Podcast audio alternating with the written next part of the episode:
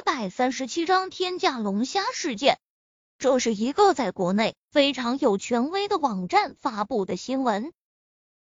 事件始末很简单，有一名来自海天市的张姓游客在小林村游玩时，被小林村的村民宰了一顿。因为小林村没有酒店，所以前往小林村游玩的游客只能选择在村民家中用餐。结果在村民家中用餐时，本来说好的四十元一斤的龙虾，在结账的时候变成了四十块一只。为此，张姓游客和小林村的村民理论，结果遭来了小林村村民的殴打。到记者发稿时，张姓游客还在海天市人民医院住院，而且在新闻下方还附带着一个视频链接。视频显然是偷拍的，看不清楚。但虽然看不清楚，从视频中人物对话中，看视频的人也能分清楚到底发生了何时。就是从视频中，林若风从声音中判断。是王猛和他手底下几个小混混干的。一路上，林若风将汽车开得飞快，好几次差一点冲出山路。一个多时辰之后，林若风回到小林村，车子停稳后，林若风直接向着王猛家中冲去。村长好！看到林若风，有人给他打招呼，但是林若风面色冰冷，理都没理。这名给他打招呼的村民很是疑惑，以前看到林若风时，林若风都是满面笑容的和人打招呼，怎么今天理都不理人的？是不是发生了什么事情？现在林若风根本无暇搭理任何人，他必须第一时间从王猛的口中得知事情的始末，然后采取后续的补救措施。此时，王猛家中，猛哥。我怎么一直有一种心惊肉跳的感觉啊！王猛和几个小弟正围在一张桌子前炸金花，其中一名小弟牌很臭，将牌一摔，说道：“对呀，我也有不好的预感。你说我们那么做是不是有些缺德啊？一顿饭敲诈了人家几千块，还将人给打了。”另一名小弟也是有些担心的说道。怕什么？你们怕个鸟啊！王猛目光闪动，将手中的牌一摔，说道：“林若风那个混蛋，不收我们钓的鱼和捕捉的龙虾，我们不想点办法赚钱，难道等着饿死？要不是宰了他们一顿，现在你们能有钱坐在这里炸金花？对呀，你们，就不要多想了，反正现在事情做也做了。”多想无益，而且全国各地每一年都有那么多宰客的，你们不要太放在心上。有的小弟担心，而有的小弟心却很大，没有将这件事放在心上。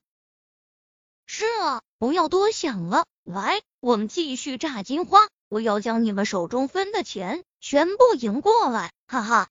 然而。就在这时，外面突然间传来轰隆一声巨响，铁大门直接倒落在地。我擦，特么谁啊？造反呢！王猛将手中的牌一摔，就冲出了房间。随后，他那几个小弟也紧跟着冲出来。当看到是林若风将他家大院子的大门给踹倒后，王猛面色顿时为之一变。从林若风从部队回来后，他和林若风之间发生过数次冲突，不过最终的结果都是他吃大亏了。此时再一次看到林若风，面色自然好看不到哪里去。王秃子，你特么的给我说说，到底是怎么一回事？看到王猛出现，林若风寒声开口：“我不知道你在说什么。”王猛目光闪动，你来我家将我家大门给踹坏了，我还没找你算账呢，你现在竟然来问我到底是怎么一回事？我说林若风，就算你是村长，但是你这样也未免太霸道了吧？不知道我在说什么？林若风冷哼：“那我就提醒你一下，我问你，龙虾四十块一只是不是你搞出来的？”什么？这么快，你都知道了？王猛惊呼，他完全想不到，这才多长时间，林若风竟然都知道这件事了。若要人不知，除非己莫为，这种缺德事你特么的都能干出来？林若风大怒，你特么的快点告诉我，具体的情况是什么样的？我为什么要告诉你？看到林若风着急，王猛反而将腰一挺，说道：“这是我自己的事情，和你无关吧？你这个村长管的事情也太多了吧？我去你妈的！”林若风大怒，王猛这个混蛋，将整个小林村的名声都给搞臭了，现在竟然还一点都不合作！砰！林若风冲到王猛身前，一脚就踹在了王猛的肚子上，将他踹出去数米远。卧槽！打我们老大，我们和你拼了！顿时，王猛手下的那几个小混混手拿着板凳。木棍就要冲上来，他妈的，都给我站好了，否则这个门就是你们的下场！林若风大喝一声，随后猛然间一脚踩在倒塌的大门上，轰隆！倒在的面上的大铁门被林若风一脚在上面留下了一个脚印，直接凹陷下去一大块。卧槽！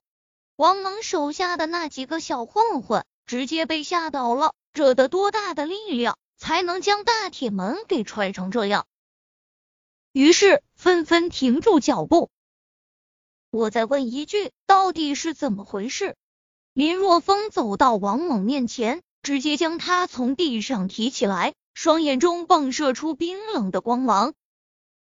他真的是被气坏了，一坨金屎坏一钢匠。而王猛毫无疑问就是那一坨基石，他苦心经营的小林村形象就被王猛的一次敲诈给毁了。